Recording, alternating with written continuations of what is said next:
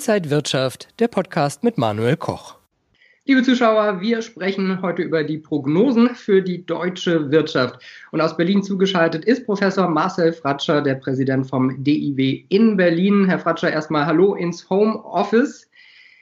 Diese, äh, diese Woche haben wir Prognosen der Wirtschaftsweisen gehört. Da gab es drei Szenarien. Das Basisszenario BIP minus 2,8 Prozent, ein Risikoszenario, ein V, ein ausgeprägtes V minus 5,4 Prozent und auch ein Risikoszenario, ein langes U minus 4,5 Prozent. Wie sind denn Ihre Prognosen? Naja, das sind recht äh, optimistische Prognosen des Sachverständigenrats. Ähm, für die Prognosen gibt es eigentlich die Wirtschaftsforschungsinstitute, die da sehr viel mehr Expertise haben und äh, äh, die natürlich da auch andere Zahlen produzieren. Wir werden nächste Woche mit unserer Gemeinschaftsdiagnose herauskommen. Ähm, und äh, ich denke, ähm, natürlich kann man hoffen, dass der Lockdown schnell vorbei ist, dass die Wirtschaft schnell wieder anläuft, sodass der Schaden nicht so riesig groß sein wird. Aber ähm, es kann auch eine Menge schiefgehen äh, oder weiterhin schiefgehen. Und ähm, äh, ich befürchte ein Szenario, ein Worst-Case-Szenario von 4,8 Prozent schrumpfender Wirtschaft für dieses Jahr ist wahrscheinlich äh, nicht realistisch, sondern äh, das Risiko liegt deutlich höher. Also klar bleibt es zu hoffen und die Politik kann ja auch einiges tun, das zu verhindern, aber äh, wir müssen uns schon vorbereiten auf auch eine stärkere Kontraktion, das frühzeitig tun. Vom IFO-Institut gab es ja schon so Worst-Case-Szenarien, die gingen in Richtung minus 20 Prozent. Ist das dann wieder zu hoch gegriffen? Sehen Sie, wir sollten nicht über Zahlen diskutieren. Das macht nicht viel Sinn, weil wir können lediglich nur über Szenarien sprechen, also wenn-dann-Analysen. Wenn der Shutdown so und so lange dauert, dann könnten die Kosten so und so äh, groß sein. Wenn die Arbeitslosigkeit durch die Krise so und so stark steigt, dann könnte die Wirtschaft so und so drunter leiden. Wenn Insolvenzen stark ansteigen, also das sind die, das sind die Schlüsselpunkte. Äh, letztlich steht und fällt alles mit der Frage, wie schnell kann das Virus begrenzt werden, wie schnell oder wann kann die Wirtschaft wieder ähm, beginnen oder wieder einen Neustart äh, versuchen. Ähm, und solange Ihnen keiner darauf eine verlässliche Antwort geben kann, ähm, solange wir das nicht wissen, ähm, ist es eigentlich unmöglich, eine Zahl zu nennen. Klar sollte uns auch sein, die Kosten steigen nicht linear mit jeder Woche des Shutdowns, sondern die Kosten steigen eher exponentiell. Denn viele Unternehmen können das, die jetzige Lage vielleicht für vier, vielleicht für sechs Wochen, vielleicht für acht Wochen durchhalten. Aber für sehr viele wird es danach extrem kritisch und wir müssen uns darauf einstellen, dass dann auch die Insolvenzen bei den Unternehmen steigen, äh, damit Menschen ihren Job verlieren, äh, damit auch Banken ausfallende Kredite haben und letztlich äh, dann auch die Wirtschaft nicht sich so erholen kann, äh, wie es andersfalls äh, ja, wünschenswert oder möglich wäre. Für die Wirtschaft ist das ja ein Schock und zwar für die Angebots- und die Nachfrageseite. Das ist ja fast einmalig. Ja, es ist ein Schock, der im Prinzip alle trifft. Äh, und natürlich ist im Augenblick der Fokus in dieser ersten akuten Phase der Krise vor allem auf das Angebot. Also Sprich, wie können Unternehmen überleben überhaupt? Äh, wie können sie auch dann an Vorleistungen kommen? Denn auch viel des globalen Handels äh, läuft nicht wirklich rund. Äh, wie können Unternehmen an Kredite kommen? Wie können sie auch ihre Arbeitnehmerinnen und Arbeitnehmer halten, sodass sie diese nicht entlassen müssen? Aber in einer zweiten Phase, also im Prinzip in einer Erholungsphase, ähm, dann ist es natürlich auch wichtig, nicht nur die Angebotsseite zu reparieren, sondern auch die Nachfrageseite zu stärken. Sprich, äh, Konsumenten zu entlasten, ähm, die lange Zeit auf Kurzarbeit waren, vielleicht sogar ihren Job verloren haben, die immer noch hohe Unsicherheit und Ängste haben. Äh, wie können Investitionen bei den Unternehmen angestoßen werden? Also das ist der zwei, die zweite Phase dann und da muss die Politik darauf achten, äh, dass sie sowohl die Angebotsseite als auch die Nachfrageseite stärkt. Wir sehen ja auch zwei äh, Rettungsschirme, die so ein bisschen gespannt werden. Auf der einen Seite die Notenbanken, auf der anderen Seite die Regierungen. In Deutschland haben wir jetzt gehört, die KfW erwartet äh, Kreditabfragen bis zu 100 Milliarden. In Berlin wurden von Kleinstunternehmen schon 900 Millionen abgefragt. Und wir sehen bei der Kurzarbeit 470.000 Unternehmen, die Kurzarbeit beantragt haben. Brauchen wir ganz dringend diese ganzen Maßnahmen auch vom Staat? Die Bundesregierung hat ja ein sehr mutiges Programm auch vor zwei Wochen bekannt gegeben. Ein Wirtschaftsstabilisierungsfonds ist ein großer Schritt in die richtige Richtung. Es gibt kaum ein Land, das so viel Geld äh, zur Stabilisierung der Wirtschaft relativ zur Wirtschaftsleistung ausgibt, wie das Deutschland tut. Das ist also gut, frühzeitig, massiv und auch groß genug agieren zu können. Ähm, also das ist ein wichtiger erster Schritt. Ähm, klare Kleinstunternehmen können sehr unbürokratisch bis zu 15.000 Euro bekommen. Das ist die Möglichkeit bei großen Unternehmen, dass der Staat sich auch daran beteiligt. Die Sorge ist bei vielen mittelständischen Unternehmen, ähm, bei denen es schwierig ist, weil viele der Maßnahmen, hier handelt es sich um Kreditgarantien, also was Sie über die KfW meinen, äh, wo die KfW 70 bis 90 Prozent der Bankkredite an Unternehmen ähm, gewährleistet oder äh, mit in das Risiko geht. Also hier geht es ja um die Kreditvergabe. Ähm, das ist sicherlich ein Thema für Unternehmen. Wie kommen sie an Liquidität? Aber das andere Thema, das dadurch nicht wirklich adressiert ist, äh, wie bleiben sie solvent? Und Unternehmen, denen die Einnahmen wegbrechen, zu 50 Prozent in vielen Fällen, bei manchen ist es sogar mehr, ähm, haben nicht nur ein Liquiditätsproblem, sondern zunehmend ein Solvenzproblem. Und diese Frage bleibt unbeantwortet. Die kann die Politik auch nicht alleine beantworten.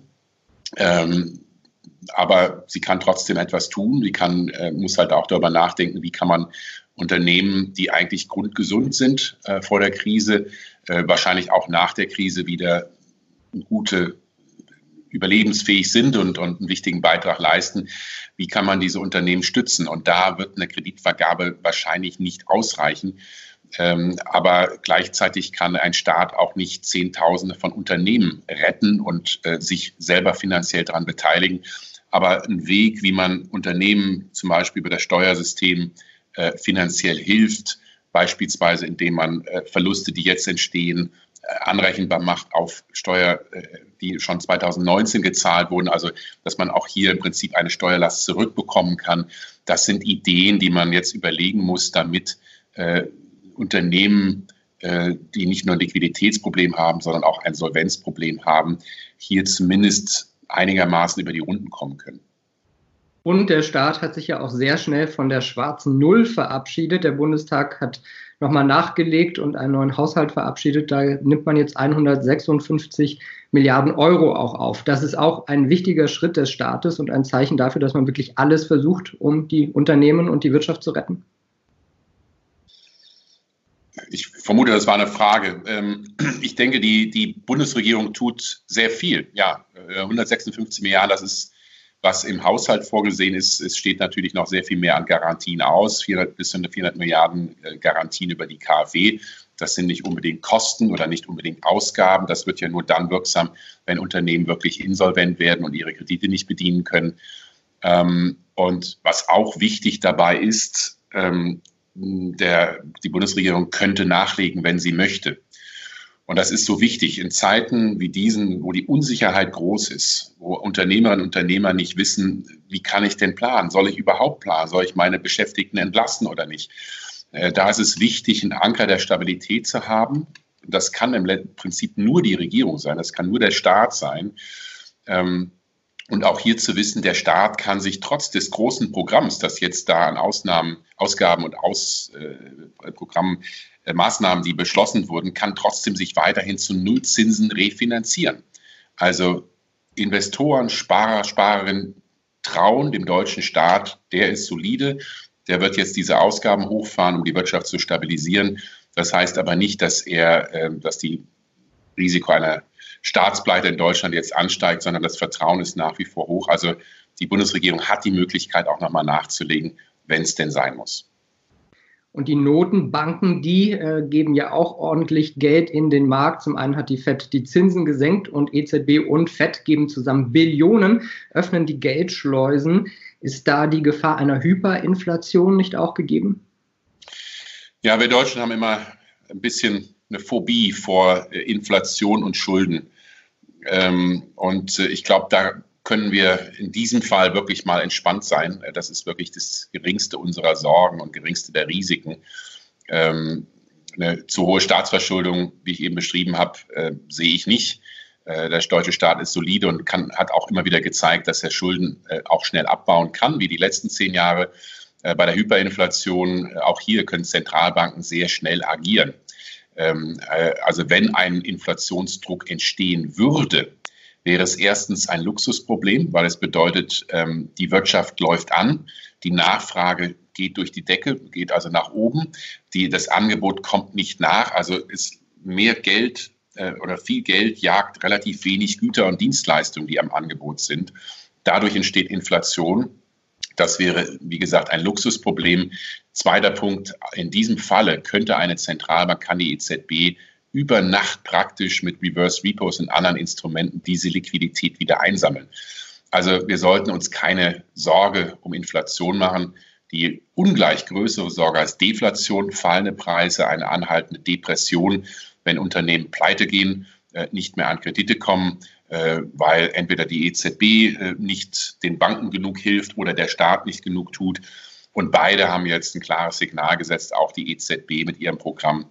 Also nochmals Hyperinflation und Staatsverschuldung, das sollten die geringsten unserer Sorgen sein. Kritiker würden aber schon sagen äh, oder sehen äh, den Euro in Gefahr und das Finanzsystem. Äh, gerade als Beispiel wird jetzt oft auch genannt, dass die europäischen Staaten nicht mal bei der Grenzschließung sich äh, verbunden haben, sich abgesprochen haben und damit die ganze EU vielleicht als Gedanke auch in Gefahr sein könnte. Die Antwort auf die Krise ist in fast allen Fällen national. Das ist in der Tat eine Tragödie dass wir in solch schwierigen Zeiten wieder in unsere alten Denkmuster und Handlungsmuster national in Deutschland, sogar regional oder lokal. Ähm, es gibt ja, ist ja nicht nur die Tatsache, dass Länder sich bei den Grenzschließungen nicht abgesprochen haben, sondern äh, Bundesländer in Deutschland gab es ja auch immer wieder Streit zwischen den Ministerpräsidenten. Also äh, da kommen wieder nationale und regionale Egoismen durch und das ist absolut schädlich. Und wir Deutschen müssen verstehen, dass unsere Wirtschaft von seiner Offenheit lebt, von offenen Grenzen lebt. Ähm, und fast die Hälfte unserer Wirtschaftsleistung sind Exporte, über die Hälfte gehen nach Europa. Heißt, wir sind Teil einer europäischen Wirtschaft. Und eine Wirtschaft ist nur so stark wie sein schwächstes Glied. Und das ist im Augenblick Italien. Deshalb muss es für uns Deutsche äh, unserem Interesse sein, Italien zu helfen und auch Spanien und anderen, die hart betroffen sind, nicht nur aus Solidarität und europäischer Solidarität, sondern auch aus wirtschaftlichem Eigeninteresse. Denn wenn Italien in Schieflage kommt, dann kommt die deutsche Wirtschaft auch in Schieflage. Und das ist das Letzte, was wir in dieser Krise noch benötigen. Also wir brauchen eine starke europäische Antwort. Die haben wir bisher noch nicht. Äh, die Regierung, Finanzminister verhandeln im Augenblick. Ich hoffe sehr, dass wir nächste Woche Dienstag ähm, oder in den, zumindest in den nächsten Tagen da eine Lösung finden oder sehen werden von den Regierungen. Und äh, das ist meine Hoffnung, ähm, dass äh, das jetzt nachgezogen wird. Äh, Sie haben es gesagt, Exporte sind so wichtig für die deutsche Wirtschaft. In China läuft die Wirtschaft jetzt langsam wieder an. Europa steckt gerade mitten äh, im Coronavirus und die USA, die haben wahrscheinlich das Allerschlimmste noch vor sich und wir sehen die hohen Arbeitslosenzahlen. Ist das äh, nicht schon mal ein Zeichen dafür, dass im Prinzip die Exporte auch für längere Zeit erstmal in alle Richtungen wegbrechen werden? Ja, ähm, das ist absolut ein wichtiger Punkt. Ähm, Deutschland ist durch die globale Finanzkrise äh, sehr gut durchgekommen oder genau gesagt sehr gut rausgekommen, weil die deutsche Wirtschaft sich daraus exportieren könnte. Die Exporte nach China, vor allem nach Asien, sind durch die Decke gegangen 2010, 2011 das hat es uns erlaubt, äh, dass die Wirtschaft sich in Deutschland sehr viel schneller erholt hat als anderswo. Ähm, diesen Luxus werden wir wahrscheinlich dieses Mal nicht haben, weil alle Länder betroffen sind, auch China. Ähm, und ähm, das heißt im Umkehrschluss, wir können uns nicht darauf verlassen, dass der Rest der Welt uns jetzt aus dieser Krise rauszieht, sondern da müssen wir uns jetzt selber stärker drum kümmern. Heißt, wir müssen vor allem die Binnennachfrage in Deutschland ankurbeln.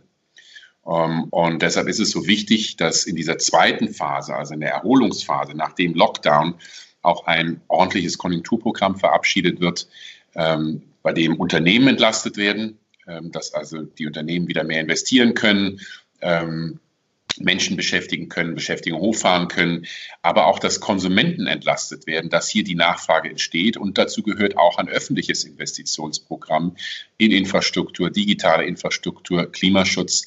Auch da haben wir seit vielen Jahren ein großes Manko. Und jetzt ist der Zeitpunkt äh, wirklich spätestens gekommen, ähm, ein kluges Konjunkturprogramm anzuschieben, weil wir die Binnennachfrage brauchen und die Exporte uns in diesem Fall wahrscheinlich nicht sehr stark helfen werden.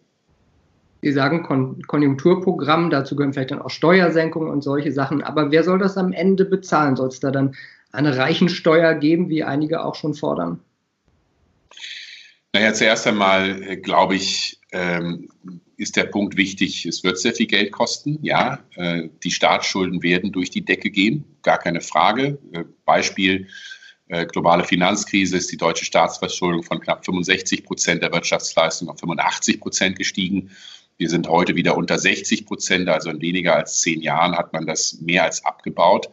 Ähm, also äh, es gibt überhaupt keinen, äh, und wir haben das in Deutschland, die Bundesregierung hat das nicht getan, unbedingt durch Steuererhöhungen. Die sind nämlich nicht gekommen, sondern ganz im Gegenteil, die Wirtschaft hat sich erholt. Beschäftigung ist stark gestiegen, die Arbeitslosigkeit hat sich abgebaut. Ähm, die Unternehmen haben hohe Gewinne gemacht. Also es gibt äh, auch aus der eigenen Erfahrung der letzten zehn Jahre sehr gute Beispiele, dass man sehr gut auch Schulden wieder abbauen kann und dass eigentlich der beste Weg, Schulden abzubauen, ein gutes Wirtschaftswachstum ist. Weil dann die Menschen Einkommen haben, darauf Steuern zahlen, weil Unternehmen Erträge erwirtschaften, auf die sie Steuern zahlen. Und das sollte das Hauptaugenmerk sein. Ähm, äh, ob man da eine Steuererhöhung braucht, ja oder nein, halte ich im Augenblick für müßig. Ähm, nochmals, die letzten zehn Jahre haben gezeigt, dass man Schulden sehr erfolgreich abbauen kann, wenn die Wirtschaft boomt und gut läuft. Äh, und das sollte das Hauptaugenmerk und auch der Hauptmechanismus sein, um die Schulden dann wieder zurückzuführen. Sagt der Präsident vom Deutschen Institut für Wirtschaftsforschung in Berlin, Marcel Fratscher. Vielen Dank für die vielen Ausführungen und Ihnen alles Gute. Dankeschön, Ihnen auch alles Gute.